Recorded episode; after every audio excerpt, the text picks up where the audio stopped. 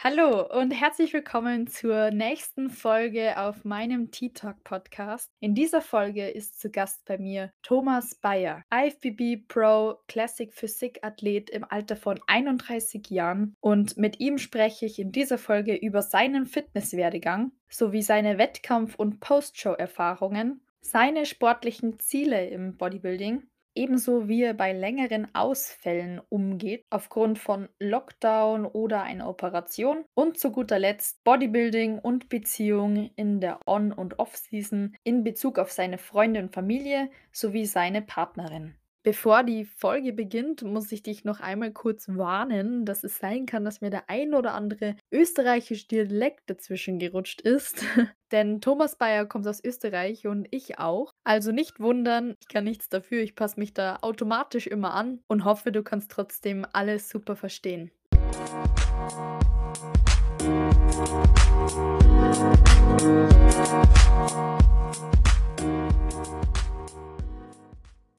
Hi Tom und herzlich willkommen auf meinem Podcast. Danke, dass du dir halt Zeit nimmst und Teil dieser Folge bist. Freut mich echt voll. Danke, danke. Freue mich auch, Tanja. ja, fangen wir vielleicht mal kurz damit an, dass du die vorstellst für die, was dich noch nicht kennen. Also wer bist du, was machst du und genau. Alles klar, dann stelle ich mich kurz vor. Mein Name ist Thomas Bayer. Einige vielleicht verfolgen mich auf Instagram, Tom Bayer-IFPV Pro. Dazu nachher dann mehr. Ich bin 31 Jahre alt, komme aus Hallein, komm, ist eine, ja, etwas außerhalb von Salzburg in Österreich.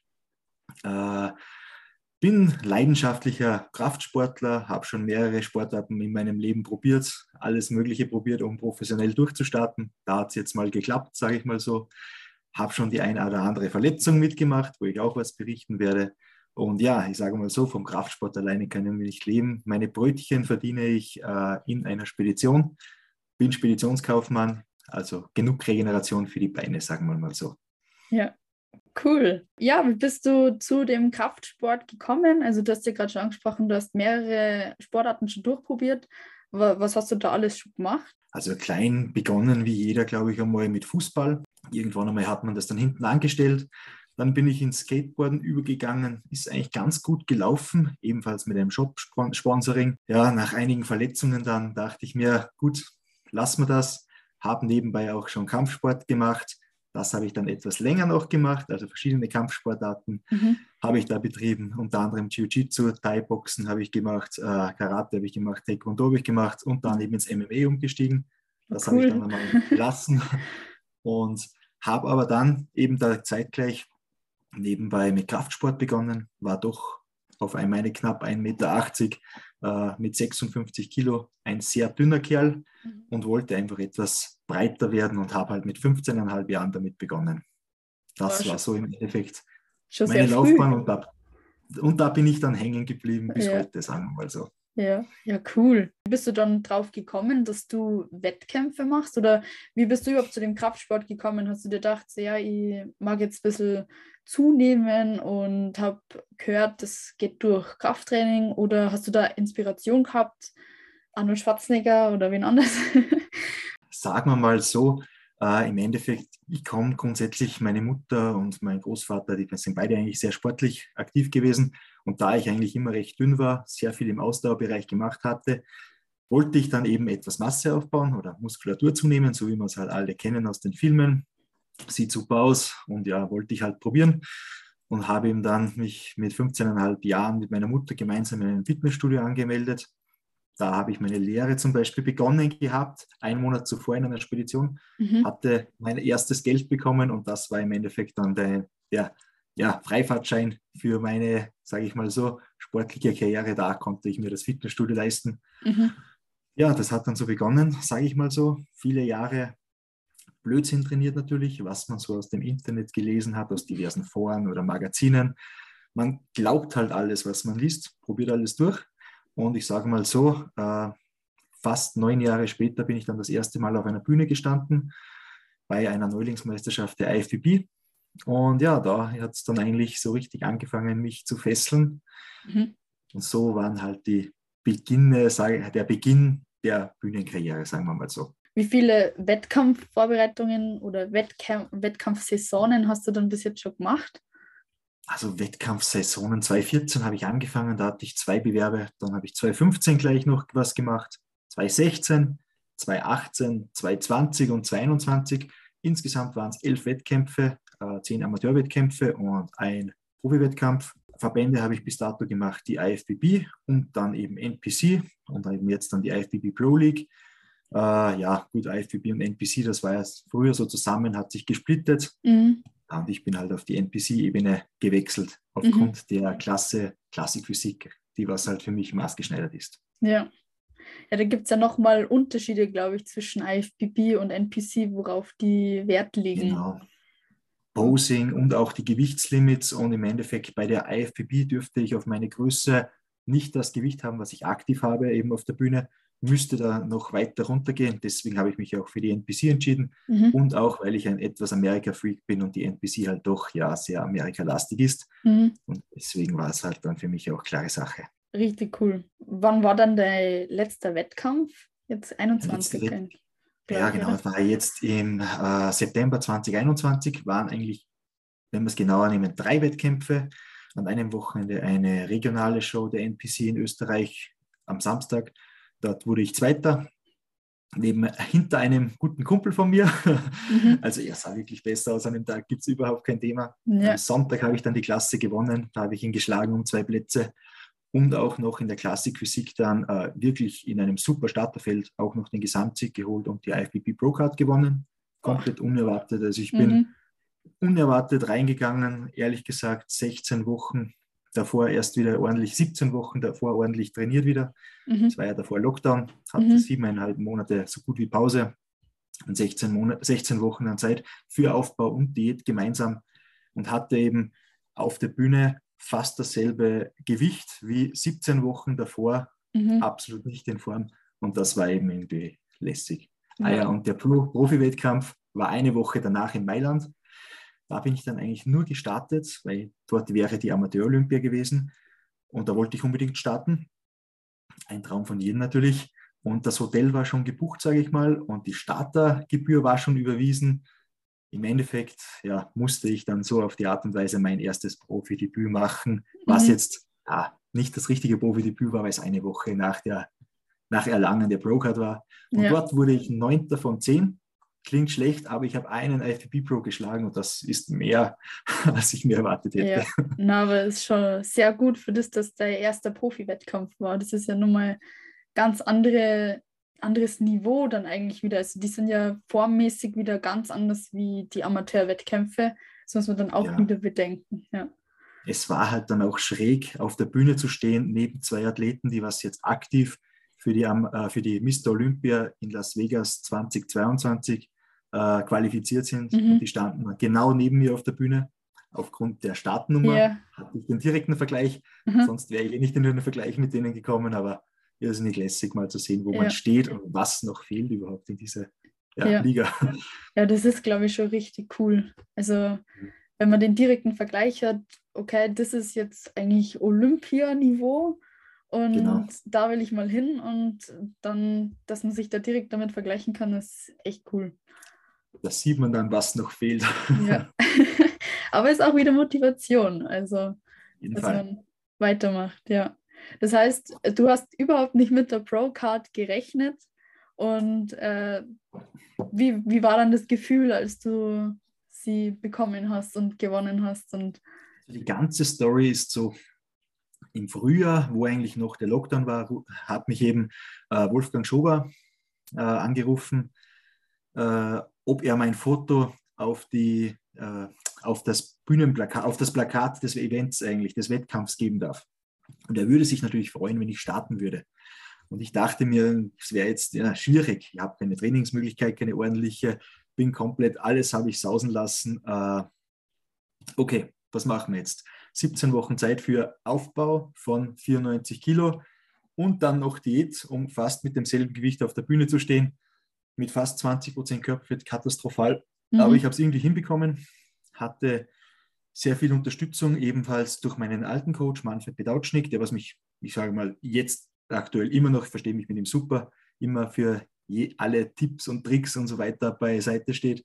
Und meinem neuen Coach, äh, Stefan Kinzel, habe ich die Vorbereitung dann gemacht zum Schluss raus. Mhm. Also da habe ich meine Bestform erreicht. Und mein Ziel war wirklich nur, irgendwie eine Finalplatzierung zu erreichen bei diesem Wettkampf. Also das war mein größtes Ziel.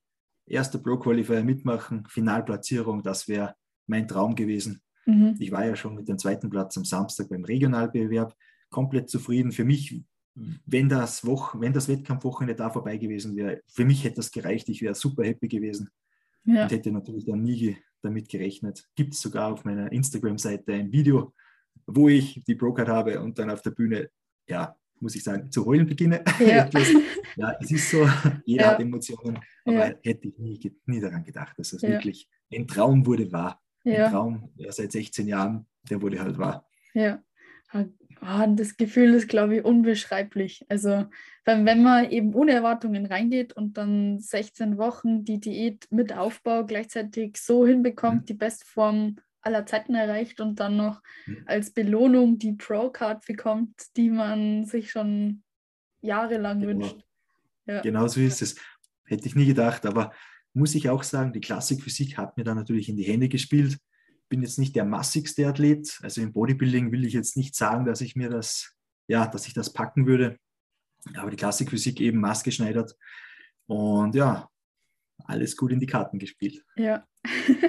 Das heißt, es ist dann, du hast die Pro-Card bekommen und der Verband hat eigentlich für dich dann schon äh, die, das Hotel und Reise und so gebucht, dass du eigentlich verpflichtet warst, mhm. teilzunehmen oder hast du das schon selbst alles gebucht? Okay, es war so, ich habe die Pro-Card gewonnen, habe es überhaupt nicht begriffen vorerst und dann ging es erstmal zum McDonalds. Dann ja. habe ich natürlich mit zig Leuten geschrieben und dann noch am Weg nach Hause von St. Pölten nach Salzburg mit meinem Coach geschrieben, Stefan Kinzel, und ja, wir halt hin und her geschrieben, ist jetzt ein Profi-Wettkampf, was machen wir jetzt? Ja, da wäre einer in Italien. Ja, und ja. dann eben in der Nacht, er hat mir noch Kontaktdaten zugeschickt von der IFBB Pro League in Amerika und Wolfgang Schober hat sich schon im Hintergrund eingesetzt, um da Kontakte zu schließen, dass ich der neueste Pro-Card-Gewinner da bin. Und innerhalb von zwei Tagen war das so geregelt, dass ich den Profivertrag hatte, erstens für die Pro-Card, zweitens für den Wettkampf, unterschrieben per Mail an Amerika äh, geschickt habe, eingetragen wurde auf der ifppro.com Seite als ja. Teilnehmer, dann ebenfalls schon auf dem Banner da ein Foto von mir war, ja. äh, dass ich ein Teilnehmer bin. Ja. Und ja, und das war dann alles eigentlich so, ja, ging alles ziemlich schnell und dann war nur mehr die Frage, wie ist natürlich der, die Jahresmitgliedschaft zu zahlen, bar oder wie auch immer. Ja. Und da war ich wirklich dankbar. Normalerweise geht das nicht. Hat sich äh, die Chefin der IFBB Pro League Italy eingesetzt, dass mein Startergeld eben von der Amateur-Olympia umgebucht wurde, weil normalerweise verliert man das Geld. Mhm. Aber ich war sehr dankbar, haben wir so gemacht, habe ich mir 300 Euro gespart. Also wow, ja. ich war dankbar, ja. ich freue mich. Ja, das ist schon, ja. Wow. ging alles ist, schnell. Ja, das ging echt richtig schnell. Also ich, ich stelle es mir gerade vor, wie wie krass das einfach ist, die Pro-Card zu gewinnen und eine Woche später schon am Wettkampf zu stehen. Ge ja, neben war, allen Pro-Athleten. War, war komplett irre und ich bin halt dann, das, erste, das Beste ist ja trotzdem beim Ankommen bei der Amateur-Olympia, alle wiegen sich ein, melden sich an und am Abend musste ich erst hin, eben zum Pro-Meeting und gehe dorthin und ich kenne absolut niemanden von der Pro League beim Namen. Und gehe rein und alle grüßen mich einfach beim Namen und ich denke mir, was ist da los? Also das, ja. die ganzen, denke ich mir, was ist da los? Leute, die was bei der Mr. Olympia, bei der Pressekonferenz oder bei der Anmeldung dabei sind, was man so aus den Videos kennt, was man immer so sieht, kennen dich beim Namen. Die haben sich natürlich erkundigt auf Social Media, wer ja. ist da dabei. Aber wirklich kommt man sich wirklich, äh, ja. Sehr gut aufgenommen cool, vor. Ja. Gut aufgenommen, genau wie du sagst ja. vorher. Also, war wirklich was, genau. Ja. Ja, schon richtig so Familienfeeling irgendwie. Unter den Athleten auf jeden Fall. Also das so auf die Art und Weise, in, bei den Amateuren kennt man das oft so mit Konkurrenz. Ich bin dann zwar einer, der was hinter der Bühne recht gern Freundschaften und Bekanntheiten schließt, mhm. weil ich einfach den Druck rausnehmen will für mich und für die anderen Athleten, weil wir doch lange darauf hingearbeitet haben und warum soll man sich da anfeinden? Also ich denke mir so, man kann ja Freunde finden oder Connections ja. schließen und das fällt halt vielen Leuten schwer. Ich tue mir da recht leicht hinter der Bühne. Ja. Aber bei der Pro League muss ich sagen, äh, das ist, jeder ist freundlich zueinander, jeder hilft einen, jeder, man kann ganz, ja, sowas kenne ich halt so nicht, so Ja. in der Form. Wirklich Ja. super. Ja, ich bin auch sehr großer Fan davon, Freundschaften zu schließen, einfach weil jeder geht so seinen eigenen Weg, jeder kämpft hart für die Diät äh, und Genau. für die Bestform und letztende, letzten Endes kann man ja die Platzierung nicht beeinflussen. Das liegt ja alles in der Hand der Jury und ist auch wieder, ähm, ich sag mal, Bewertungssache, also Ansichtssache, wer schaut auf was, weil jeder, jedes Jurymitglied achtet ja wieder auf etwas anderes. Und äh, da bringt es nichts, wenn man da irgendwie Konkurrenzkampf macht. Ich finde, das verbreitet einfach nur so negative Vibes, was Genau so ist unnötig ist. Ja, Konkurrent ist man dann auf der Bühne, da muss man sich ja eh nicht die Hände geben, wie auch immer. ja, Aber ich sage hinter der Bühne, jeder hat sich den Hintern aufgerissen für diesen einen Tag. Und warum nicht Spaß haben? Also die Diät, wenn man hungert, ist man eh oft nicht gut drauf, aber dann soll man wenigstens auf diesen Tag sich freuen und das genießen können. ja, ja, auf jeden Fall. Wie, wie läuft bei dir dann immer die Diät so ab? Also du hast ja einen Coach, also beziehungsweise hast du einen Coach gewechselt jetzt bis zum Mhm. Stefan Kinzel. Und Genau. äh, sind da jetzt auch Unterschiede in der Vorbereitung? Macht er das anders oder kriegst du einen festen Plan von ihm oder kriegst du Makrovorgaben und du trackst dann selbst? Und wie oft trainierst Ja. du?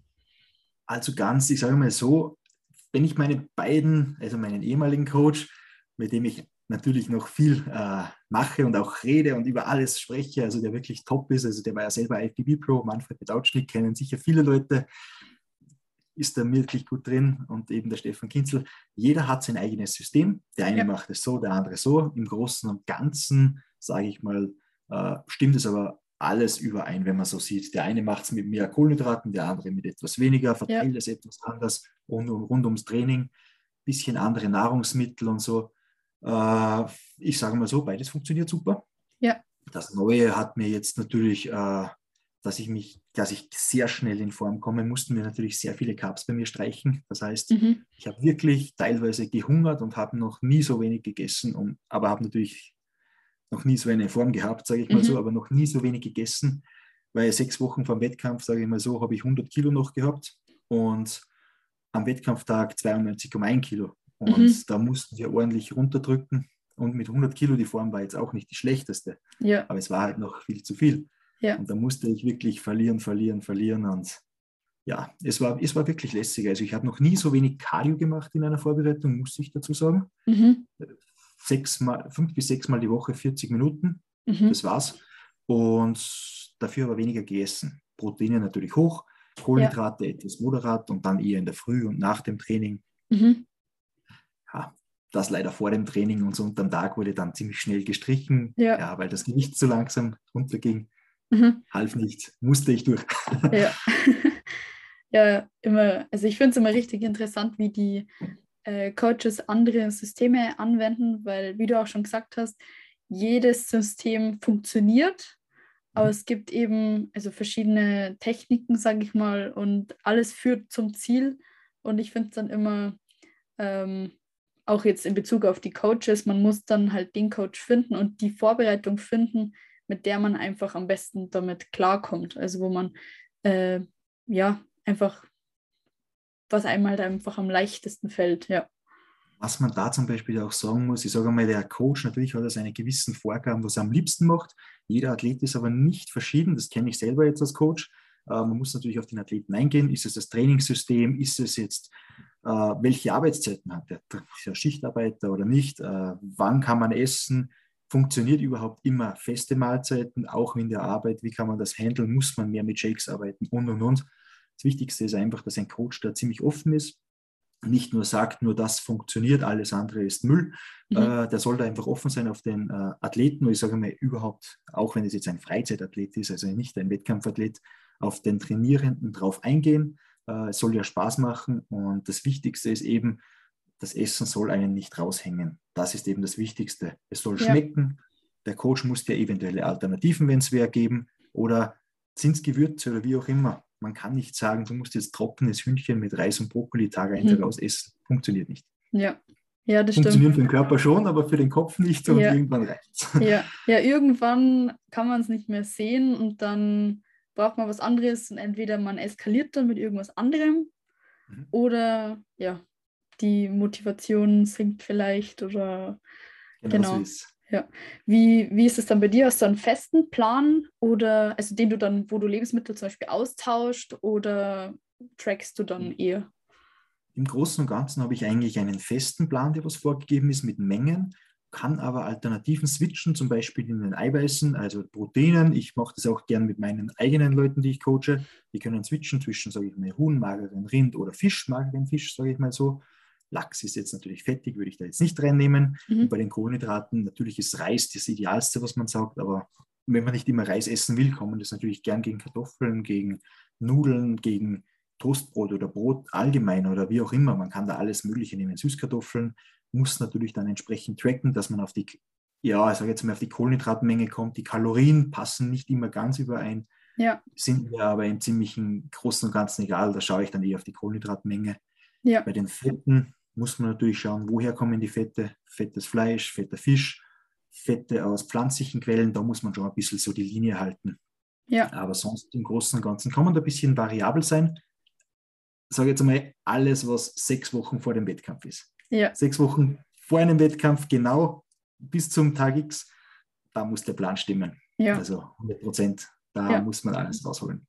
Ja, so, so mache ich das auch immer. Also wenn ich auf Vorbereitung bin, eigentlich ist bei mir das dann eher so, dass ich wie so einen Riegel umschalte, Ja. wo bei mir Genuss eher im Hintergrund ist und ich eigentlich von quasi Diätstart bis Ende komplett nur noch Plan ist, alles, was der Coach sagt, genauso befolge und äh, quasi keine Zeit habe, mir irgendwie Gedanken für anderes Essen zu verschwenden, so ein bisschen. Weil je mehr man wichtig, ja. je mehr man da rumprobiert, genauso auch zum Austauschen oder sowas, dann kann man vielleicht nicht mehr genau äh, also verstehen, okay, warum geht jetzt das Gewicht nicht runter oder vertrage ich irgendwas nicht und Mhm. deswegen läuft die Verdauung schlechter oder sowas. Und da ist einfach immer, finde ich, besser, den Plan also einzuhalten. Also bei mir jetzt äh, Mhm. ist das so mein, das, was ich bevorzuge, ähm, weil man einfach ähm, ja genauer weiß, woher kann es kommen und dann hat man einfach kein Risiko, dass dann vielleicht am Tag X die Form vielleicht nicht so ist, wie man das sich gedacht hat. Genau so ist es, weil viele Athleten geben dann, sage ich mal, den Coach die Schuld, dass irgendwas nicht klappt, aber der Coach hat ja genau aufgeschrieben, was man machen muss, dass es klappt. Wenn man dann selber der Kluge ist und alt, an, nach Alternativen sucht oder was kann ich machen oder ah, die zwei Liter Cola Light gestern machen absolut nichts, aber ist natürlich schlecht für die Verdauung. Ja gut, muss ich halt offen mit dem Coach sprechen, weil Ja. ihm kann ich nicht immer die Schuld zuschieben. Ja, ja, das stimmt. Vor allem, ich, halt- ich merke dann auch immer, ähm, wenn man vielleicht was austauscht, vor allem in der Diät, wenn das Essen sowieso schon knapper wird. Dann äh, ist es so ein bisschen mit dem Risiko verbunden, dass ich vielleicht mit dem Plan dann gar nicht so klar komme. Also zum Beispiel ähm, auf dem Plan steht normalerweise Kartoffeln drauf, Mhm. 500 Gramm, und ich möchte es dann gegen Reis austauschen. Mhm. Ähm, dann ähm, ist aber so, dass ich von Kartoffeln natürlich viel, viel mehr Volumen habe und vielleicht äh, ja einfach mehr Sättigung Mhm. verspüre. Und Genau. mit dem Reis eigentlich also genau die gleiche Menge ist, aber das einfach so leicht verdaulich ist, dass ich nach äh, kürzester Zeit vielleicht wieder hungrig bin und dann einfach nicht mit dem Hunger so gut klarkomme. Ja, Das stimmt, das stimmt natürlich, aber da sage ich natürlich auch dazu, Kartoffeln dauern natürlich entsprechend eine andere, wie du sagst, Verdauungszeit im Körper, Ja. aber auch das Volumen. Wenn da jetzt jemand solche Wechsel macht in, einer, in einem Trainingssystem, dann sage ich immer, dass du dann wirklich satt bist, trinkst du noch einen halben Liter Wasser drauf und dann geht das mal für eine gewisse Ja. Zeit. Und ist sowieso ein Diät-Hack, wenn ja. man hungrig ist, einfach mehr Wasser trinken, funktioniert auch. Ja, ja, das funktioniert sehr gut. Also ich finde vor allem auch in der Peak Week, wenn man dann sehr viel Wasser trinken muss, dann Mhm. fällt es gar nicht auf, dass man weniger Kalorien hat oder so, weil meistens werden vielleicht Kohlenhydrate nochmal gesenkt oder auf Null gedreht. Äh, und Mhm. dann fällt es gar nicht auf, weil man einfach so viel trinkt, dass man so einen Wasserbauch hat, dass eigentlich sowieso nichts mehr Platz hat. Da kenne ich zwei Varianten. Entweder Peak Week voll trinken, da habe ich teilweise 14 bis 16 Liter getrunken. weil ich bin grundsätzlich einer, der was untertags auch viel trinkt im Sommer. Also ich schwitze recht viel mit Training oder in meiner Arbeit, sage ich mal, ja. keine Klimaanlage. Ich trinke am Tag schon neun bis zehn Liter locker, überhaupt elf Boah. Liter.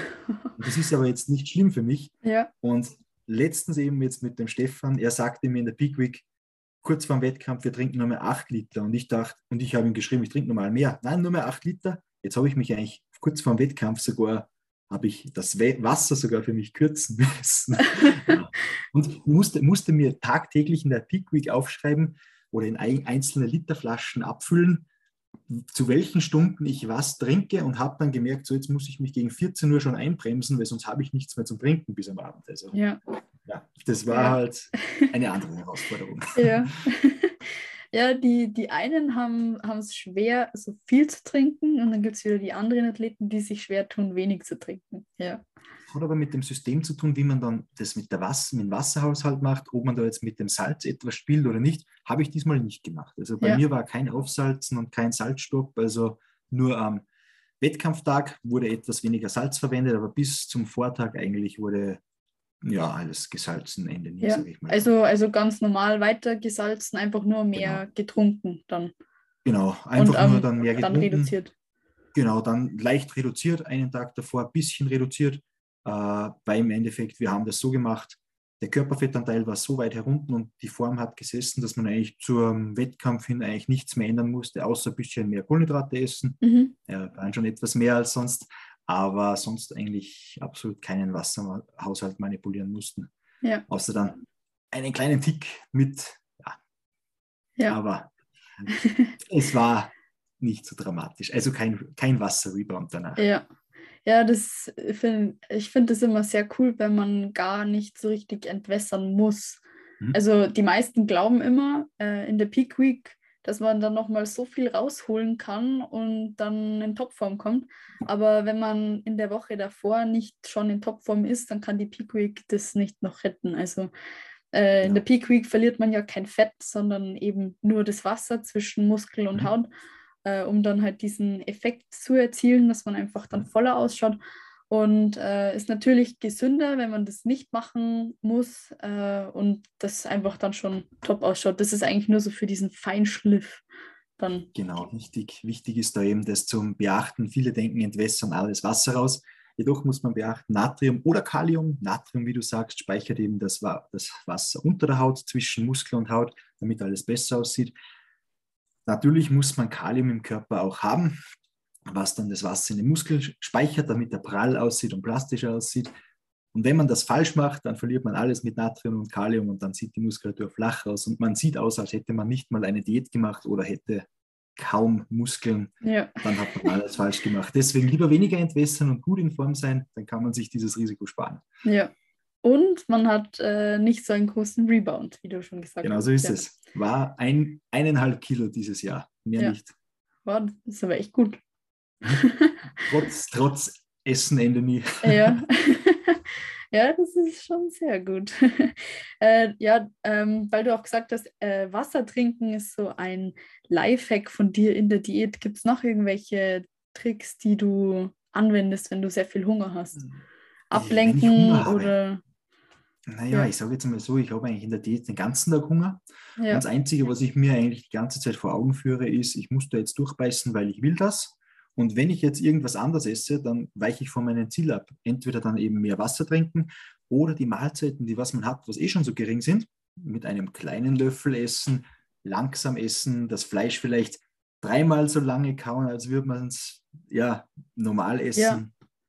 Und ab und zu vielleicht ein Cola Light dazu trinken oder andere Leitgetränke, wo man natürlich trotzdem auf den Kalorien, äh, wie sagt man, auf die Kalorienmenge achten muss, ja.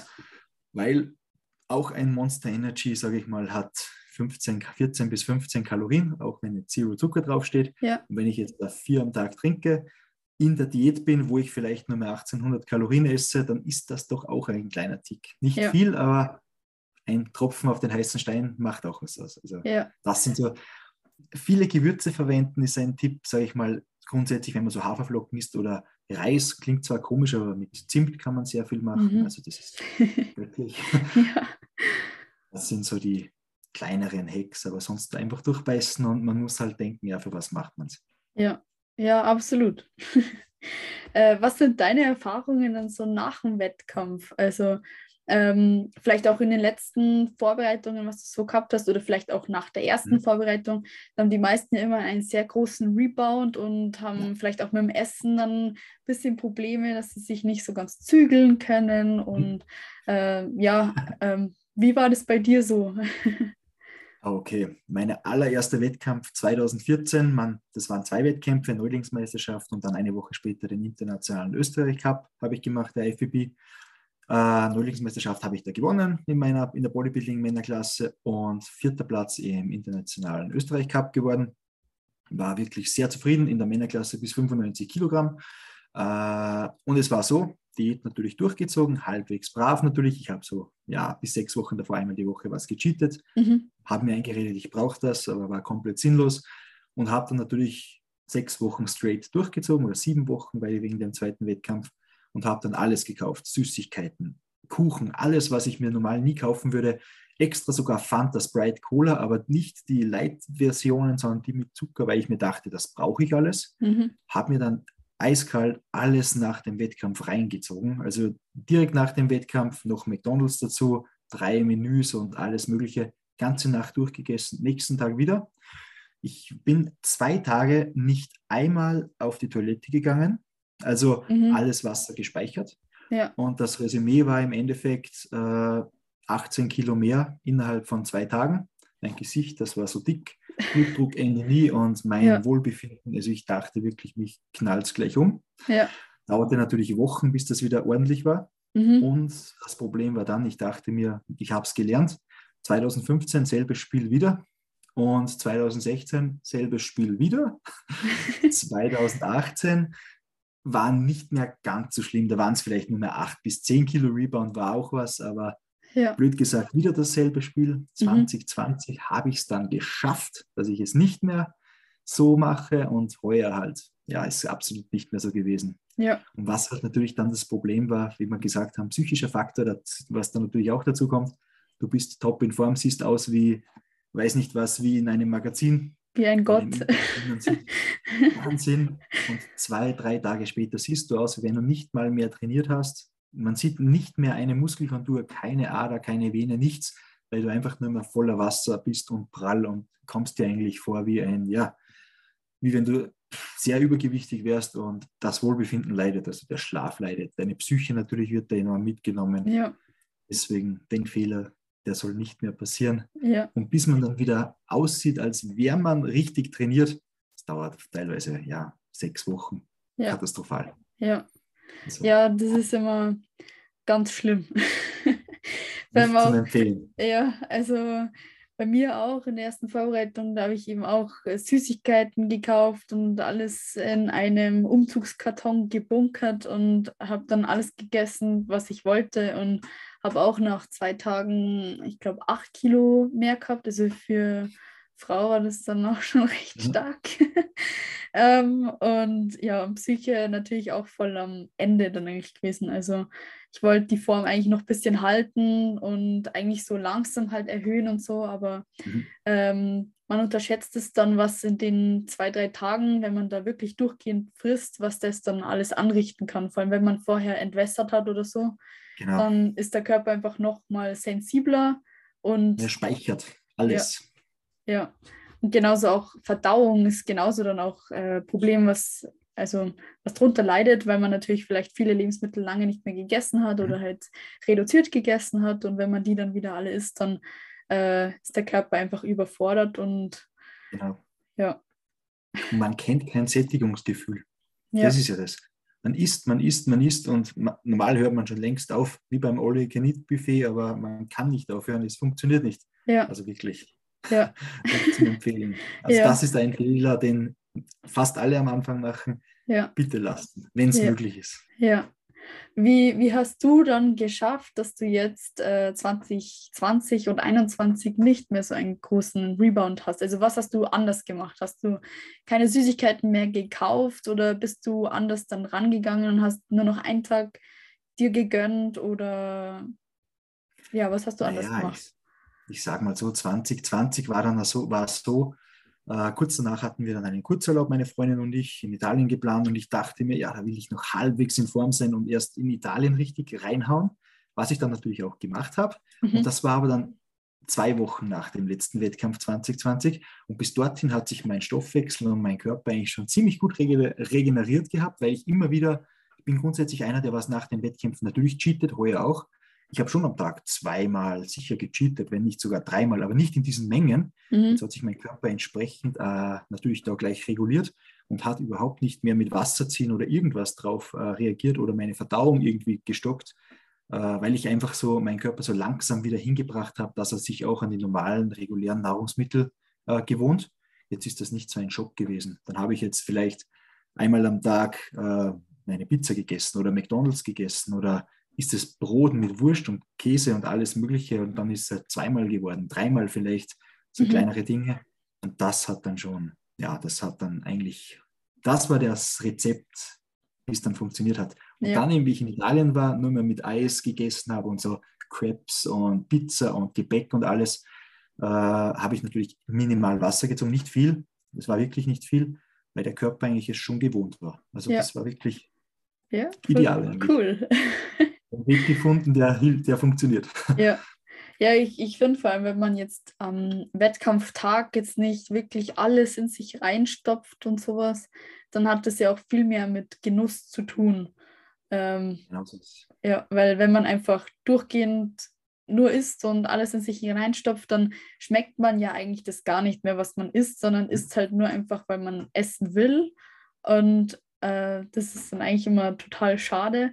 Wenn man aber jetzt genau. so wie du eben be bewusst zum Beispiel sich eine Pizza gönnt und dann noch irgendwie was dazu nascht oder so, dann mhm. ist man auch nicht so überfüllt und äh, weil meistens hat man auch immer so ein Food Baby. Mhm. Stimmt, kann ja. sich vielleicht nicht gut bewegen und dann eben auch nicht gut schlafen, weil man einfach so voll ist und sich nicht richtig äh, drehen kann mhm. oder so. Und ja, und dann wirkt sich natürlich das auf das körperliche und mentale Wohlbefinden halt dann auch sehr aus. Ja. Genau, und ich finde, man tut sich auch viel leichter wieder in die Routine zu kommen. Also wenn man wieder mhm. nach Plan ist und sowas, dann ist das nicht so ein großer Unterschied, sondern ja.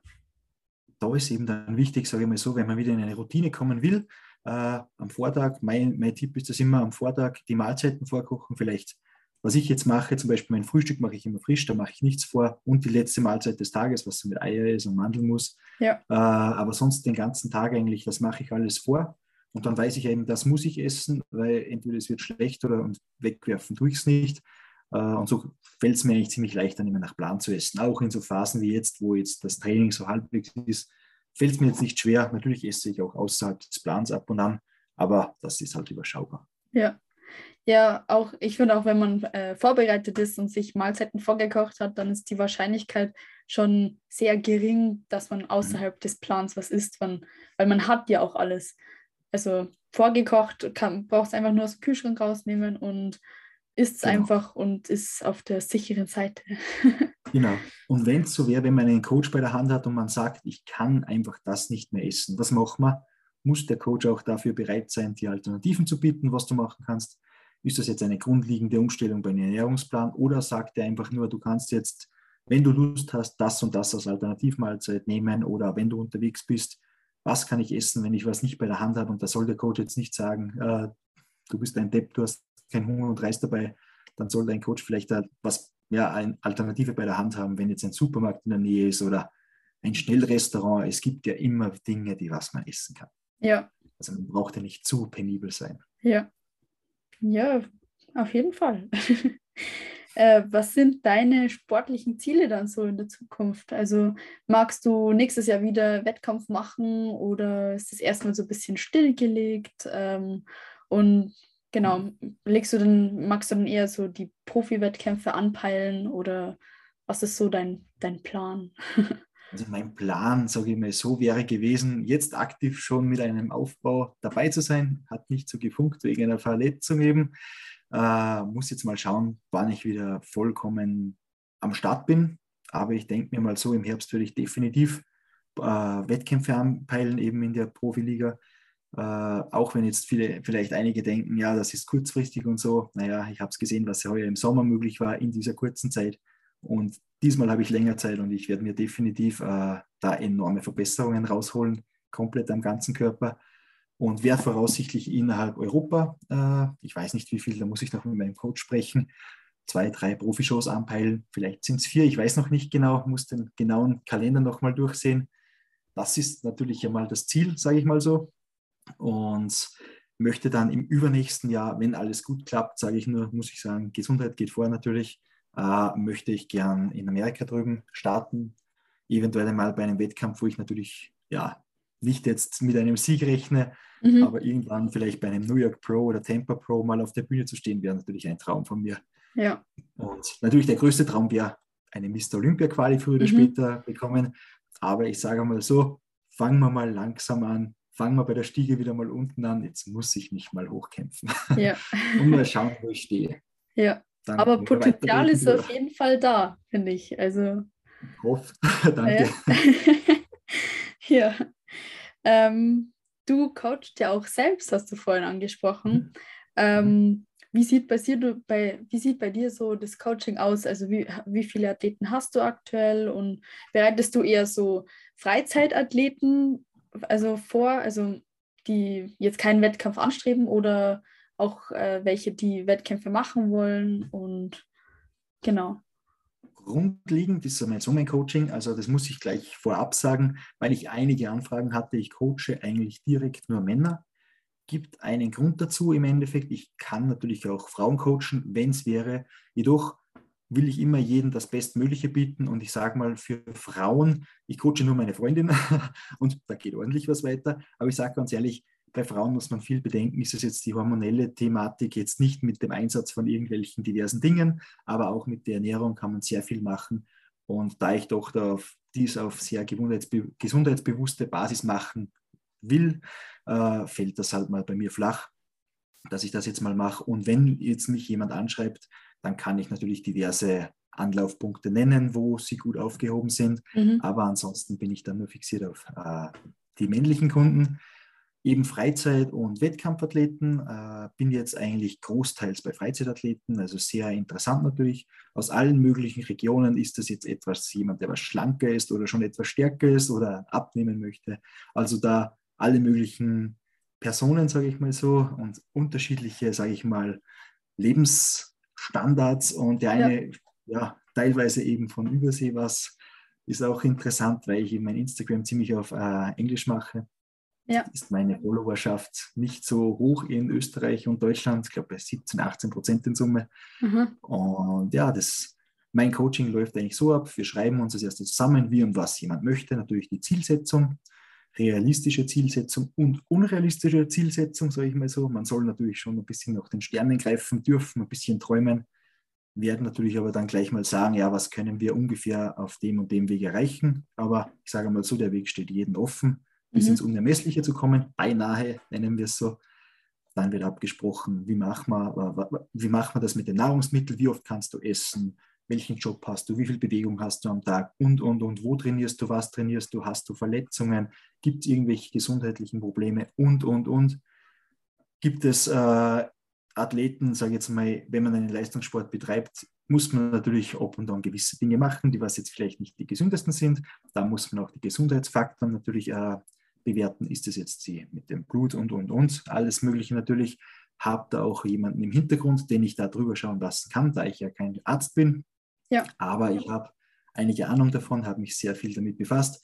Jedoch, um natürlich eine Fachmeinung, äh, eine, einen Fachmann darüber blicken zu lassen, habe ich eben jemanden, den ich das zeigen kann. Und der sagt mir dann entsprechend, wie was, wenn ich mal nicht weiter weiß oder ordentliche, eine ordentliche Aussage brauche. Also das wird jetzt nicht aus dem Stegreif gezogen oder per Google eingegeben, was machen wir da. Ja. Und ja, und dann stellen wir das so zusammen. Ich sage jetzt, mein Ernährungsplan wird so auf die Art und Weise von mir auf die Wünsche etwas angepasst oder, sage ich mal so, ich schreibe einen und dann wird er entsprechend justiert nach diversen Wünschen, wenn jemand sich etwas andere Vorstellungen hat. Bin aber jemand, der was gerne mit vielen Kohlenhydrate arbeitet oder mit mehr Kohlenhydrate arbeitet. Also ich schaue natürlich, wie viel kann ich machen, steigere wöchentlich oder alle paar Wochen, je nachdem, wie jemand weiterkommt im Training. Mhm.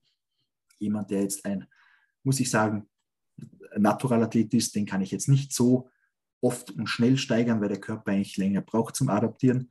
Äh, und da muss ich eben dann ein bisschen mit Feingefühl hantieren, eben auch im Training. Haben wir einen Pump, können wir schlafen und, und, und. Eventuell müssen wir eine Trainingspause machen oder nicht. Ja, und so werden auch die Trainingssysteme oder Trainingspläne angepasst. Wie oft kann man trainieren? Reicht die Regenerationsfähigkeit? Wo sind die Schwachstellen? Macht das natürlich auch über Fotos, über den Abgleich. Schau mir das an. Äh, an was müssen wir speziell arbeiten und dass nichts vernachlässigt wird. Also da habe ich ziemlich viele Schrauben, an denen ich drehe und ja, immer wieder nachjustieren muss. Ja, war richtig cool. Also sehr individuell angefasst auf jeden Athleten. Sehr individuell und auch eben auf, sage ich mal, jeder macht beruflich was anderes, hat ein anderes Einkommen, hat Familie im Hintergrund oder vielleicht nicht gewisse finanzielle Mittel.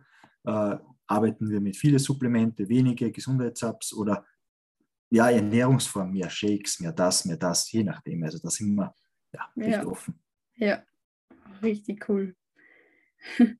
ähm, du hast vorhin ja auch angesprochen, du äh, bist jetzt aktuell nicht in diesem Aufbau, wie du es dir eigentlich gewünscht hattest, aufgrund einer Verletzung. Ähm, genau. genau. du hast eine Schulterverletzung gehabt, die du ja auch operieren musstest jetzt vor, ich glaube, elf Wochen. Ähm, Operieren war vor knapp fünf Wochen, vor ah, elf Wochen habe ich sie mir zugezogen. Ja. Ah, okay, so war das. Genau. ähm, ja, vielleicht kannst du kurz darüber erzählen, wie ist es dazu gekommen und wie gehst du aktuell so damit um? Also auch, dass du nicht so trainieren kannst, wie du es dir eigentlich vorstellst, weil ich, du hast ja auch, glaube ich, Trainingspause gemacht. Und ähm, ja. genau. Also ich sage mal so, ich bin ja schon gebrandmarkt mit einer schweren Rückenverletzung 2019. Bandscheibenvorfälle, Gleitwirbel, ISG-Syndrom. Also das war dann so im Endeffekt, ich konnte mich beinahe nicht mehr ordentlich bewegen. Ging auch verspätet zum Arzt, dachte, das heilt alles so. Gut, war halt so. Dann im Endeffekt das Resultat war sechs Monate absolut kein Beintraining und da habe ich nichts gemacht für die Beine. Komplette Trainingspause waren neun Wochen und dann habe ich mit so ich sage immer so alte Leute-Geräte angefangen mit mhm. so Gesundheitsgeräte teilweise. Ja.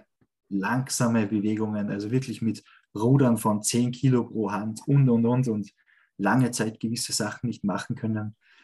Kann aktiv noch immer eigentlich keine Kniebeugen machen, kein Kreuzheben machen, kein Langhantelrudern und viele andere freie Übungen gehen einfach nicht mit meinem Rücken. Es ist einfach so, kann ich nichts machen. Habe heute aber wieder mit der Safety Bar Kniebeugen gemacht mit 70 Kilo. Das Gewicht der Stange aber schon eingerechnet. Mhm. Mehr ist fast mit dem Rücken nicht möglich, mache ich halt viele Wiederholungen. Und daraus, sage ich mal so, habe ich sehr viel Energie geschöpft. Da das ja doch eine sehr harte Verletzung war oder die, was mich noch immer tagtäglich eigentlich im Alltag oder immer eigentlich begleitet, ist das jetzt mit der Schulter nur eine Kleinigkeit. Also ich mhm. habe mir die Supraspinatus-Szene eingerissen, beim Knochen weg, leicht eingerissen ja, es ist passiert beim Bankdrücken. Ich habe zu schwer gedrückt bei einem Gewicht, wo ich mir normalerweise nichts dachte in der Vorbereitung. Dann eben nach dem Wettkampf, Gelenke sind trocken, Muskulatur ist etwas trockener und ich trainiere halt schwer weiter. Dachte mir, kann ich machen. Okay, ging nicht. Dachte mir, eine Woche später geht es wieder, bin wieder Bankdrücken gegangen auf die Schreckbank und dann hat es geknackt, also hat oder so Ratsch gemacht. Ja. Dann war halt irgendwas, bin halt dann wieder nicht zum Arzt gegangen, weil ich mir dachte, dass es so heilt etwas verspätet, dann war eine Fehldiagnose. Mhm. Dann habe ich es mir nochmal ansehen lassen und dann kam halt raus, ja, da ist so ein Text im Befund, das alles hat. ja, durch, sage ich mal so, Connections kam ich gleich am nächsten Tag zu einem Privatarzt oder Privatorthopäden. Der hat sich das dann angesehen und dann haben wir innerhalb von acht Tagen eben in einer Privatklinik gleich den OP-Termin ausgemacht. Leider übernimmt das die Krankenkasse nicht, aber gut. Mhm. Wenn es so schnell gehen muss, sagen wir mal so, da, da darf die Gesundheit ist einem viel wert mhm. äh, und bin dann operiert worden und eigentlich schon seit dem zweiten Tag oder seit dem ersten Tag nach der OP immer in der Physiotherapie gewesen, bis aktiv jetzt auch immer noch und kann den Arm halt schon wieder etwas bewegen. Gewisse mhm. Bewegungen im Training funktionieren, gewisse nicht. Also es wird schon noch einige Zeit dauern. Aber mhm. so ist es halt und ja, muss man damit umgehen lernen ja. oder können. Ja. Man kann es eh nicht ändern. Also ich kann mich jetzt runterziehen oder nicht. Sagen wir mal so, man soll voraussehen und nutze jetzt die Zeit, dass ich meine Beine ja, verbessere. Dann ja. kann ich die hinten einstellen und den Oberkörper wieder vorne anstellen. Ja, also mehr Beintraining und weniger Oberkörpertraining und dann, sobald Oberkörper Genau. wieder funktioniert, dann wieder alles ganz normal. Genau, Ja. genau so wird es sein. Hilft nicht, anders geht's nicht. Ja. Ähm, wie gehst du dann psychisch damit um? Also hast du da jetzt ähm, zu kämpfen eher, weil du dir denkst, du ähm, machst ein paar Schritte zurück oder gehst du eher locker damit um, weil du weißt, du kommst eh wieder stärker äh, zurück dann, wenn du wieder trainieren kannst? Oder ja, oder hast du eher so ein bisschen Stimmungsschwankungen in dem, wie du darüber denkst? ähm, also einmal gut und einmal schlecht und ja. Also ganz ehrlich, ich muss jetzt sagen, ich bin zwar da jetzt sehr optimistisch, was das alles angeht, freue mich immer, wenn ich irgendwas schaffe und bin eigentlich jetzt nicht so derjenige, der was das jetzt so runterzieht und mich fertig machen lässt davon.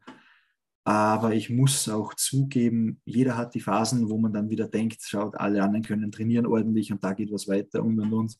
Und jetzt stehst du schon wieder da mit der nächsten Verletzung und ja, bist halt da und du kannst nicht mal ordentlich irgendwas angreifen oder ja, viel geht halt nicht. Oder zum Beispiel beim Autofahren den Scheibenwischer betätigen, geht mit Ja. der rechten Hand nicht, muss ich mit der linken machen. Ja. Aber, oder zum Radio greifen, funktioniert auch nicht immer ab und an.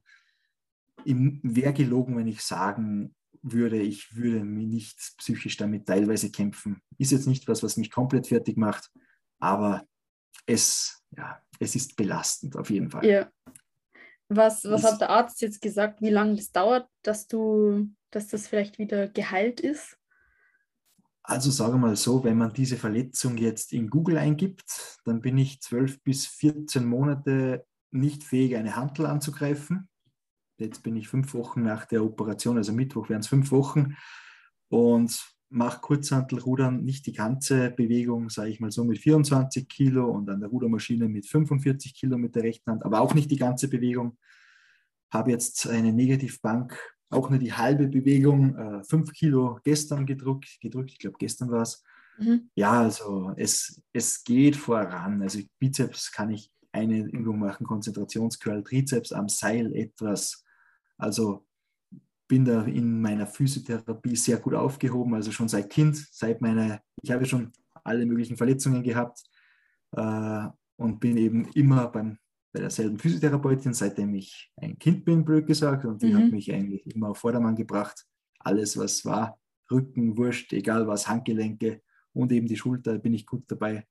Also ich sage mal so, ich gebe mir persönlich noch vier Wochen Mhm. und dann bin ich wieder bei, ja, bei leichten Gewichten, aber ich hoffe bei alle Bewegungen dabei. Ja.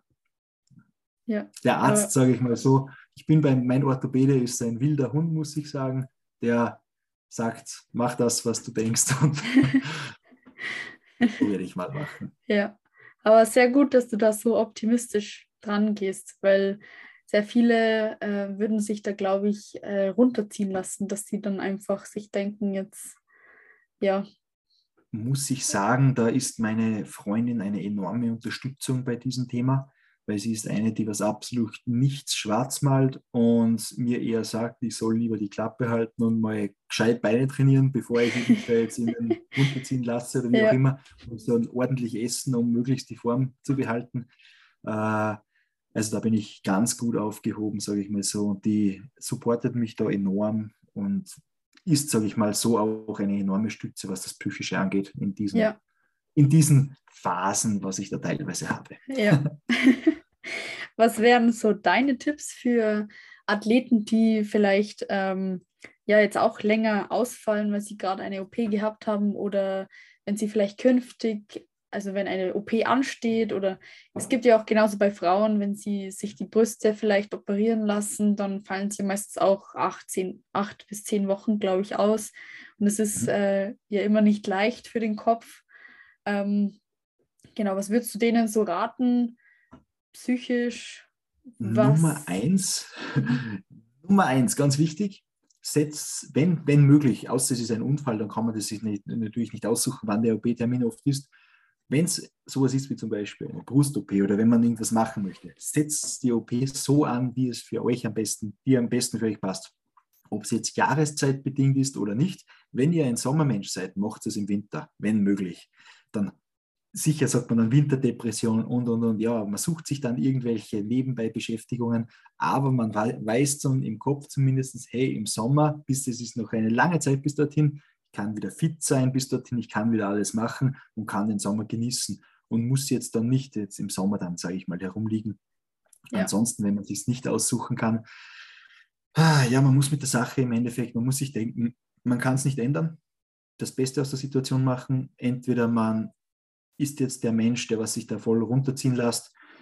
Wichtig ist natürlich, das Umfeld dann nicht darunter leiden zu lassen, weil dann geht es einem noch schlechter, weil dann hat man niemanden, der was einen unterstützt. Mhm. Ist das jetzt ein neues Buch? Ist das jetzt eine neue Netflix-Serie auf YouTube? Irgendwie weiterbilden, was auch immer. Wenn man jetzt ein Athlet ist oder sportlich ambitioniert ist und nach Ernährungsplan ist, bitte den Plan bestmöglich weiterbehalten oder beibehalten, weil äh, der Körper hält wirklich das, was man hat, wirklich lange. Also wenn ich mir denke, mein Coach ist wirklich überrascht, wie ich aktiv noch aussehe, weil ich mich eigentlich an, das, an die Ernährung halte, äh, ist das wirklich auch eine Motivation, wenn man dann vom Coach da ein gutes Feedback bekommt. Äh, das pusht dann einen schon weiter und man überlegt zweimal, ob man jetzt da abbiegt zum McDonalds oder zum Burger King oder ja. was auch immer, äh, wenn man mal den Guster hat. Aber wichtig ist im, im Endeffekt, man muss ein Ziel vor Augen haben und sich denken, jeder ist schon mal auf die Nase gefallen oder jedem ist mal was passiert. Und nur derjenige, der was halt ja ein Kämpfer ist, der kommt halt dann weiter. Ja. Würde ich jetzt mal so sagen. Und ja. durch so Kleinigkeiten nicht runterziehen lassen. Andere sitzen im Rollstuhl und sind sportlich aktiv, was man wirklich bewundern muss, oder diverse Behindertensportarten. Und da sind wir doch alle ja noch, sage ich mal, gesegnet, äh, gesund zu sein und ja, sollten da die Motivation nicht vergessen. Ja, ja genau. Ja, ich glaube, die Tipps können äh, sehr vielen Athleten da draußen helfen, äh, dass sie da einfach, ja, also ich glaube auf jeden Fall, also einfach, dass man sich da nicht runterziehen lässt und einfach optimistisch bleibt und einfach äh, nicht in die Opferrolle fällt sozusagen, weil auch wenn, also man muss auch unterscheiden, ist eben jetzt aufgrund von einem Unfall oder ist es was, was man sich jetzt selbst aussucht, also im, sind wir beim Thema so. von der Frau, wenn man sich die Brüste machen lässt, das sucht genau. man sich selbst aus. Und genau. Ähm, genau, und Hauptfokus ist einfach Gesundheit, weil die OP zum Beispiel beim Unfall notwendig ist, mhm. damit man einfach wieder voll funktionsfähig ist und einfach stärker zurückkommt. Und was auch ein Tipp ist, äh, nicht immer nur auf die, klingt jetzt blöd, nicht immer nur auf die Schulmediziner horchen. So, wenn man sportlich ambitioniert ist, soll man zu einem Arzt gehen, zu Therapeuten gehen, die was wirklich einen sportlichen Hintergrund haben, weil kein, ich sage nur ein Beispiel, meine Schulteroperation, ja. Fast jeder hätte mich sechs Wochen in eine Armschleife gesteckt und ich darf den Arm sechs Wochen nicht bewegen. Mein Orthopäde weiß genau, was ich sportlich mache, sagte nach der Operation, du kannst so ein Dreieckstuch haben, ein, zwei Tage, dann weg und die Hand muss bewegt werden, sonst versteift das. Und wenn ich das jetzt sechs Wochen drin gehabt hätte, hätte ich es jetzt noch immer drin, eben in dieser Schlaufe und ja. hätte enorm abgebaut und das ist eigentlich nicht der Sinn. Und deswegen soll man auch zu gewissen Therapeuten, ist jetzt ein Chiropraktiker, ein Physiotherapeut oder eben Orthopäde oder Arzt, der was wirklich sportlich ein Hintergrundwissen hat, zu dem soll man gehen, weil äh, dann ist alles halb so schlimm, wie es der reguläre Hausarzt teilweise ja. sagt. Ja, ja das, das stimmt auf jeden Fall. Ähm, du hast ja auch gesagt, dass deine Freundin dich eben sehr unterstützt bei dem, was du machst. Da kommen mhm. wir jetzt äh, zum nächsten Thema, quasi Bodybuilding und Beziehung. Einmal in, in Beziehung, also zur Freundin, mhm. aber auch zu Freundin und Familie. Ähm, fangen wir vielleicht mal kurz bei Freundin und Familie an. Ähm, wie oft siehst du denn so deine Familie und deine Freunde? Ist es eher seltener? Ähm, Kommt natürlich auch darauf an, ob sie in der Nähe wohnen oder ob sie mhm. weiter weg wohnen. Ähm, aber wie stehen Sie denn auch zu dem ganzen Thema, dass du Bodybuilding betreibst? Unterstützen Sie dich da auch sehr oder sind Sie eher etwas abgeneigt? Ähm, gibt ja auch da wieder verschiedene Ansichten der äh, Freunde und Familie diesbezüglich. Ich sage mal so, dem, mit dem Sport einhergehend war eigentlich anfangs, war das natürlich alles etwas bewundernd von Leuten rundherum, auch Freundeskreis mit der Zeit splittet, splittet sich dann eben das alles und man mhm. verliert natürlich sehr viele Freunde, weil man nicht mehr, nicht mehr fortgeht. Alkohol und Partys und, und, und. Man zieht einfach nicht mehr so mit und irgendwann einmal hat man einfach andere Prioritäten, setzt auf was anderes und gewisse bleiben halt dann wieder in dieser Linie hängen und dann muss man da immer ein bisschen, ja, sagen wir mal so, aussortieren. Man sortiert unter anderem auch, wenn man, wenn man Bodybuilding macht, soll man doch ein eher positives Mindset teilweise haben. Mhm. Das habe ich leider erst in den letzten Jahren etwas gelernt. Äh, habe mich da auch von einigen Leuten getrennt, die was mich dann ziemlich nach unten gezogen haben bei diversen Dingen. Äh, habe jetzt, sage ich mal, von den Freunden, mein Bekanntenkreis ist riesig. Mein Freundeskreis, muss ich sagen, ist eine Handvoll. Mhm.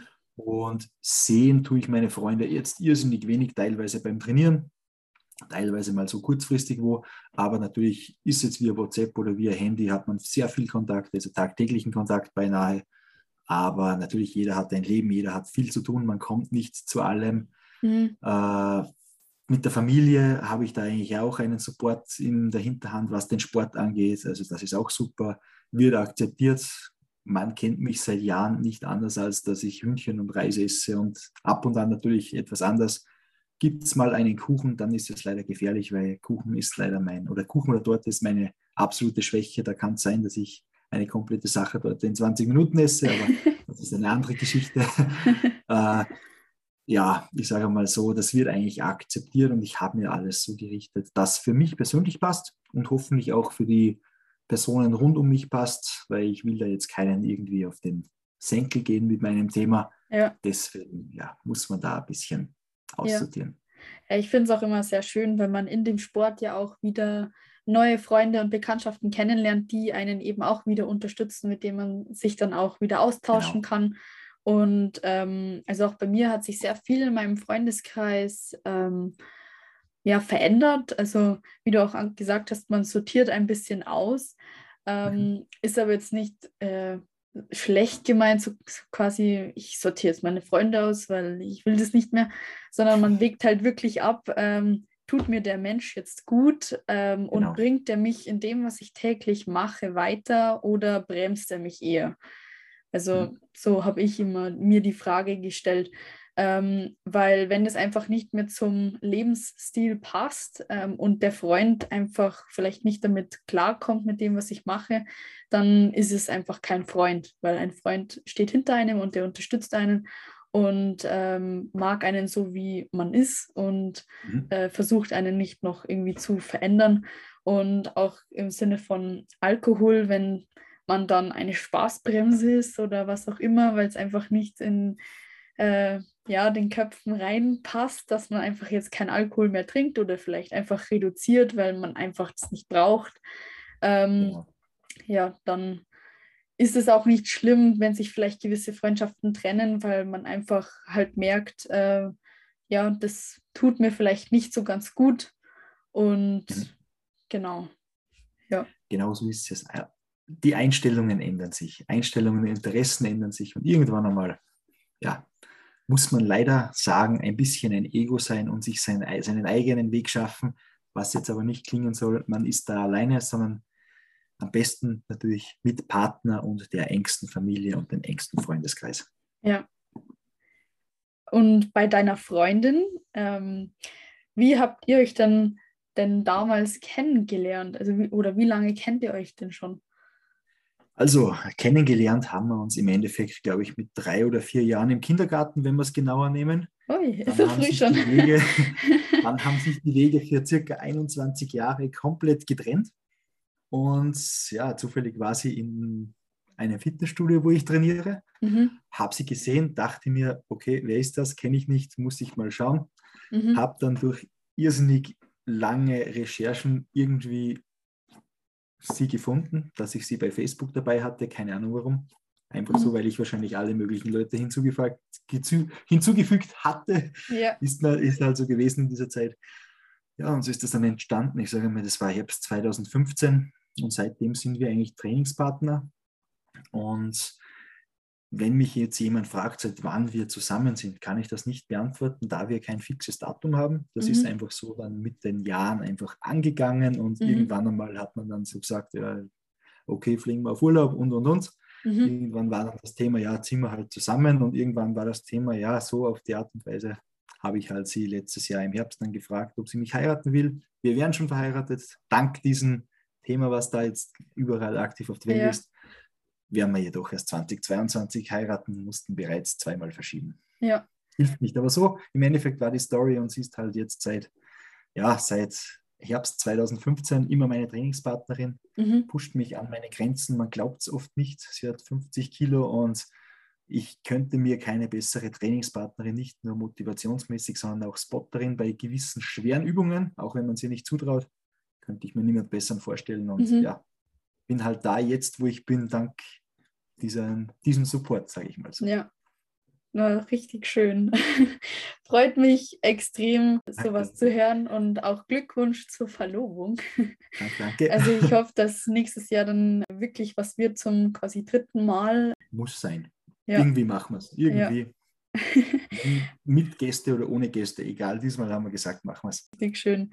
Ja, ich sehe euch ja öfters gemeinsam im Gym trainieren. Also ich finde, im Gym sieht man immer extrem, was für ein gutes Team ihr seid. Also man sieht äh, sehr diesen Danke. Zusammenhalt und ja, einfach, ja, wie gute Partner ihr seid. Und also nicht nur jetzt im Training als Trainingspartner, sondern man sieht auch einfach dabei, wie gern ihr euch mögt und ja, finde es einfach richtig schön anzuschauen. Ja, es ist, ist glaube ich, sehr selten, dass man jemanden findet, der, der so einen unterstützt und äh, wo das einfach so funktioniert. Ja. Das stimmt. Also wirklich, da ist der Support zu hundertprozentig da. Und sie war auch diejenige, die was zu mir heuer sagte. Normalerweise kennt man es oft vom Partner, oh, machst du schon wieder eine Vorbereitung. Was. Sie war diejenige, die was mich gedrängt hat, ich soll eigentlich eine Diät machen und starten. Ja. Ich habe eh Bedenkzeit gehabt, gebraucht, aber sie hat mich gedrängt, blöd gesagt. Und ja, bin ich sehr dankbar. Ja. Wow, richtig cool. Ist sie dann bei den Wettkämpfen auch immer dabei oder schaut sie eher von der Ferne zu über Livestream oder? Also heuer, ich sage mal so, sie war äh, 2018 bei einem dabei von zwei. Aufgrund beruflicher Gründe war es nicht immer möglich. 2020 war sie in äh, St. Pölten dabei bei dem einen, in San Marino war sie nicht dabei beruflich und dieses Jahr war sie bei allen drei dabei. Also sie ist eigentlich diejenige, die was am meisten mitfiebert überhaupt und auch alles organisiert auf dem Wettkampftag. Also ich muss wirklich an absolut nichts denken, außer dass ich esse. Ja. ja. Richtig schön.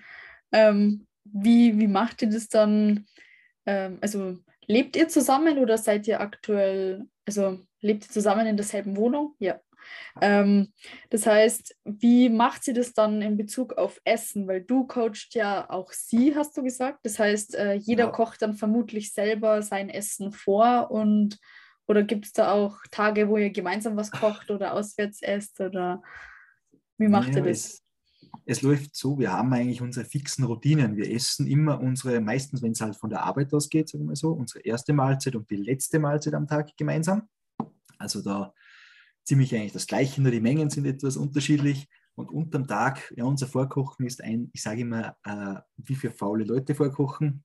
Es wird alles im Reiskocher gemacht und im Airfryer, Fleisch alles im Airfryer, Reis und Gemüse äh, im Reiskocher. Das heißt, es geht also, also alles ziemlich schnell. Ihre Fleischmenge äh, kommt rein, meine Fleischmenge kommt rein auf einmal zusammen. Reis dasselbe, Gemüse dasselbe und dann teilen wir eigentlich nur mehr auf mit dem Abwiegen und fertig. Funktioniert super. Einmal kocht sie, einmal koche ich. Das machen wir eben auch arbeits arbeitsabhängig, weil sie ziemlich viel oft länger arbeitet oder Schicht arbeitet. Ja. Je nachdem, äh, dann koche ich. Und wenn ich jetzt zum Beispiel arbeite und sie hat jetzt an dem Tag frei oder Zeit oder hört früher auf, dann kocht sie. Also da wechseln wir uns eigentlich immer ab. Also ja. Das ist sehr eingespielt. Und ja. natürlich gehen wir auch gern auswärts essen oder bestellen uns was aber das hält sich etwas in Grenzen. Ja. Wie macht ihr das dann an Feiertagen? Also wie jetzt Weihnachten zum Beispiel? Habt ihr da ähm, auch nach Plan gegessen oder habt ihr dann mal einen Tag, wo ihr sagt, ihr esst da eher intuitiv oder wenn ihr mit der Familie feiert zum Beispiel, dass ihr da einfach ganz normal mitesst, aber natürlich schaut, dass ihr da im Rahmen bleibt oder wie macht ihr das an solchen Tagen? Also an solchen Tagen, sage ich mal so, alles nach Plan essen, außer das Essen, was mit der Familie gibt. Da wird reingehauen, so viel man kann oder so viel man will, auf was man Lust und Laune hat. Ich habe mir jetzt das Wochenende den Kuchen und das Eis und das alles erspart. ja. äh, weil ich einfach mir dachte, ja, ich brauche es jetzt nicht, habe aber von dem anderen zwar recht viel gegessen und dann eben normal nach Plan weiter. Also dann nichts mit reduzieren oder übermäßigen Cardio oder was auch immer. Man darf auch mal genießen, alles, was außerhalb einer Vor Wettkampfvorbereitung ist, soll man nicht zu eng nehmen, weil dann macht das früher oder später keinen Spaß mehr. Ja, ja, das stimmt. Ähm, wenn du jetzt auf Vorbereitung bist zum Beispiel ähm, und man ist natürlich dann hangry, also wenn du hungrig bist und dann hat man ja auch leichter mal Stimmungsschwankungen oder ist vielleicht ein bisschen leichter reizbar. Ähm, wie geht sie dann damit um? Also sie kennt dich wahrscheinlich schon, deswegen nimmt sie es einfach äh, mit Humor oder weiß einfach, ja, der ist halt jetzt einfach hungrig. Aber ähm, ja, wie geht sie damit um? Weil in, also bei Beziehungen, die das jetzt noch nicht so kennen oder vielleicht hm. der Partner so diese Wettkampfvorbereitung nicht kennt, da kommt es dann vielleicht leichter zu Streitereien oder Diskussionen, einfach weil ja man halt noch nicht so ganz weiß, wie man mit der Stimmungsschwankung zum Beispiel umgehen soll? Naja, ganz ehrlich, ich habe wenige Stimmungsschwankungen in einer Diät, auch wenn ich, wenn ich hungrig bin. Natürlich etwas gibt es immer. Oder man ist, sage ich mal so, nicht mehr so sensibel oder etwas kühler von, vom Wesen her. Das äh, wird mir natürlich gesagt, dass ich kühler bin, weniger Emotionen habe. Aber im Großen und Ganzen äh, bin ich doch zu Hause und sie ist mein Ruhepol, sage ich mal, und zu Hause auch mein Ruhepol. Wenn ich mal irgendwie ungut etwas bin, dann sagt sie, ich soll die Klappe halten und, und, und sie nicht nerven. Okay, passt, dann habe ich es kapiert. Dann gibt es auch keinen Streit. Also so Streit in der Hinsicht gibt es eigentlich bei uns da gar nicht, absolut nicht. Äh, das Einzige, was jetzt zum Beispiel dann immer in einer Diät etwas bei mir etwas auffälliger wird, ich werde im Straßenverkehr etwas launischer mhm. wo ich aber auch schon besser wurde und mir einfach dann auf die Autobahn 100 km/h im Tempomat einstellte und mir einfach dann dachte, ja, ich kann es eh nicht ändern und fahre einfach. Im Endeffekt mhm. mir komplett egal, weder rasen, nicht zu langsam, ja. nicht auffahren, nichts. Einfach hinnehmen, fertig, ich kann es nicht ändern. Was ich merke, enorm merke, ich will einfach mit Leuten nicht mehr reden. Ist es jetzt im Training, ist es in der Arbeit? Und leider muss ich in der Arbeit mit sehr vielen Leuten reden ich habe einfach absolut keine Lust mehr auf Reden. Das merke ich. Also mir, mir sind alle Dinge rund um mich eigentlich ziemlich egal. Wichtig ist, meiner Freundin geht es gut, meiner Tochter geht es gut und ich denke mir, meine Tochter wohnt nicht bei mir im Haushalt, sie ist ja. bei meiner ehemaligen Lebensgefährtin. Aber das ist mir im Endeffekt wichtig. Alles andere ist mir komplett egal, wenn ich ehrlich ja. bin. Also ja. das sind meine Hangry Moments. Ja. ja, ja, die haben wir alle mal in unserer mhm. Diät. Ähm, ich habe jetzt noch drei Abschlussfragen. Und zwar einmal, ähm, was hättest du gerne schon früher gewusst in Bezug auf Bodybuilding, Ernährung, äh, Training, was du mhm. eigentlich deinem früheren Ich raten würdest? Also, weil du auch ganz am Anfang gesagt hast, du hast ganz viele Fehler gemacht und eigentlich mhm. erst nach neun Jahren so richtig äh, gewusst, worauf es ankommt. Und was würdest du deinem früheren Ich so raten, um es besser zu machen? Meinen früheren Ich hätte ich geraten. Also mit 15,5 zum Trainieren anfangen. Einfach so, dass ich mal alles ausprobiere, was ich will, sage ich mal so, äh, bis ich 18 bin, blöd gesagt. Traini viel zu viel trainieren, zu wenig trainieren, mit Essen und und und, im Internet weiterbilden, in Foren, in Magazinen und und und aber mir dann eigentlich ziemlich schnell einen Coach suchen, der was mir ordentlich das mit der Ernährung lernt, ordentlich ein Training lernt und der mir eigentlich alles ja nach und nach, ja, sage ich mal so, lernt und mich verbessert. Und was ich natürlich auch machen, gemacht hätte, wäre viel früher mit Wettkämpfen anfangen, eben dann mit einem Coach, sage ich mal so, in diversen äh, Verbänden, was es gibt. ist es jetzt zum Beispiel diverse, gibt ja diverse Naturalverbände zum Beispiel, hätte auf jeden Fall mal in diesen Regionen etwas angefangen äh, und mich dann erst etwas in diese, in die etwas größeren Verbände hochgeschlagen, aber einmal den Körper kennenlernen und und und, da hätte ich bestimmt sehr viel lernen können. Und wäre definitiv wahrscheinlich jetzt schon äh, etwas weiter als jetzt. Ja. aber schlussendlich darf man natürlich nicht vergessen, so wie es jetzt ist, so so sollte es sein und äh, genau. man soll nichts äh, bereuen, was man früher mal gemacht hat. Also alles hat seinen Grund, ja. Genau. Bereuen nicht, aber ich sage mal so, hätte ich es verbessern können, hätte ich es gemacht. Bereut in der Hinsicht habe ich es nicht, ja. weil einfach viel Erfahrung und es war ja auch viel Spaß dabei. Ja, Okay, Frage 2. Ähm, was ist der beste Rat, den du bisher bekommen hast und von wem? Also im Sinne auf Fitness oder auch aufs Leben, ganz egal. Der beste Rat, den ich je bekommen habe. Im Endeffekt, von wem kann ich jetzt definitiv nicht sagen, weil im Endeffekt schon von sehr vielen Leuten ungefähr dieselben Ratschläge gekommen sind. Und einer der Ratschläge, sage ich mal, einer, ein umfassender Ratschlag, den ich sage jetzt einmal umfassend, ja. warte nicht auf später, sondern lebe heute, sage ich mal so in dem Sinn weil viele Leute kennen das. Ich gehe in die Arbeit und schaue auf die Uhr, auf den Kalender, wie viele Jahre habe ich noch bis zur Pension. Mhm. Sind wir uns ehrlich, äh, will man erst im Alter leben oder will man heute leben? Also ich will heute leben. Ich will ja. keinen Tag missen, kein Lebensjahr missen, sage ich mal so. Das ist eigentlich der Ratschlag und man sollte immer vor Augen haben, es kann jeden Tag, wenn was ist, vorbei sein. Da bringt mir das nichts, wenn ich meinen jeden Euro auf die Seite lege und nicht, mir nichts gönne Deswegen äh, bin ich ein sehr reiselustiger Mensch, bin in sehr vielen Ländern der Welt schon gewesen, irrsinnig, irrsinnig viel unterwegs, also richtig viel unterwegs. Also kann man sich beinahe nicht vorstellen. Ja. Und denke mir, ja, man soll das Leben ausnutzen. Also ja. ob das jetzt im Bodybuilding-Bereich ist, wenn man das so machen will oder andere Thematiken, man soll es einfach nicht vergessen, dass man das Leben genießen soll. Ja, ja, absolut. Ähm, dritte Frage und letzte Frage. Ähm, mhm. Was ist dein Lieblings-Cheat Meal? mein Lieblings-Cheat Meal. Also mein aller, das, das Cheat Meal, wo nichts rankommt, das ist äh, ein originaler Five Guys Burger aus der Collins Avenue äh, in Miami Beach. Das ist mein absolutes Lieblings-Cheat Meal. Kommt absolut nichts mit, genau mit diesem. Aber wenn ich jetzt, ja, natürlich jeder Five Guys Burger ist mein, mag ich am allerliebsten natürlich, aber dort ist es am allerbesten. Äh, was ich jetzt zurzeit auch gern mag, ist Pizza. Aber ja, das sind eigentlich die beiden, die was ich am liebsten verdrücke. Ja, also eher so der deftige Typ als der süße oder eigentlich, eigentlich beides? Der eigentlich der süßere eher, aber habe mich eben jetzt eher auf die, äh, auf die deftigere Seite geschlagen aufgrund des Rebounds nach dem Wettkampf. Ja.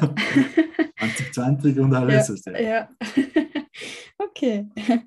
Ja, dann vielen, vielen Dank, dass du heute dir Zeit genommen hast. Ja, einfach so viel Input in dein Leben gegeben hast. Wo kann man dich denn auf Social, Social Media überall finden? Also du hast das am Anfang ja schon mal kurz erwähnt.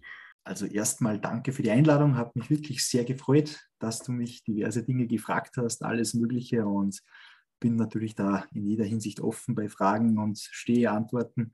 Äh, Social Media mäßig bin ich eigentlich auf Instagram ziemlich aktiv. Mich findet man unter Tom Bayer zusammengeschrieben, unterstrich IFBB Pro.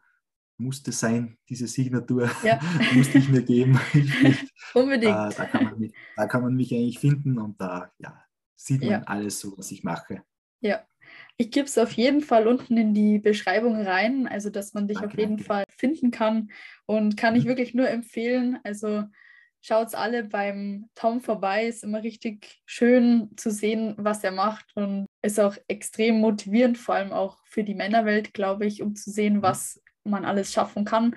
Vor allem auch bei Pausierungen aufgrund Lockdown oder eben jetzt mhm. aufgrund OP. Ähm, und genau, also kann man sich wirklich eine Scheibe abschneiden und sehr viel Motivation einholen. Danke, ja. danke. Dann nochmal vielen, vielen Dank. Ja, dann wünsche ich dir noch einen wunderschönen Tag, einen guten Rutsch ins neue Jahr und Danke, wünsche ich dir auch. ganz viele Gains. Hoffen wir mal das Beste. Danke ja. dir.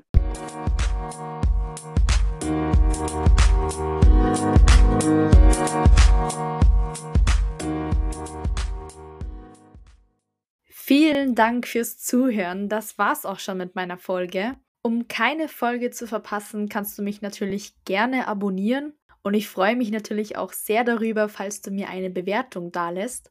Ansonsten wünsche ich dir einen wunderschönen Tag und einen guten Start ins neue Jahr.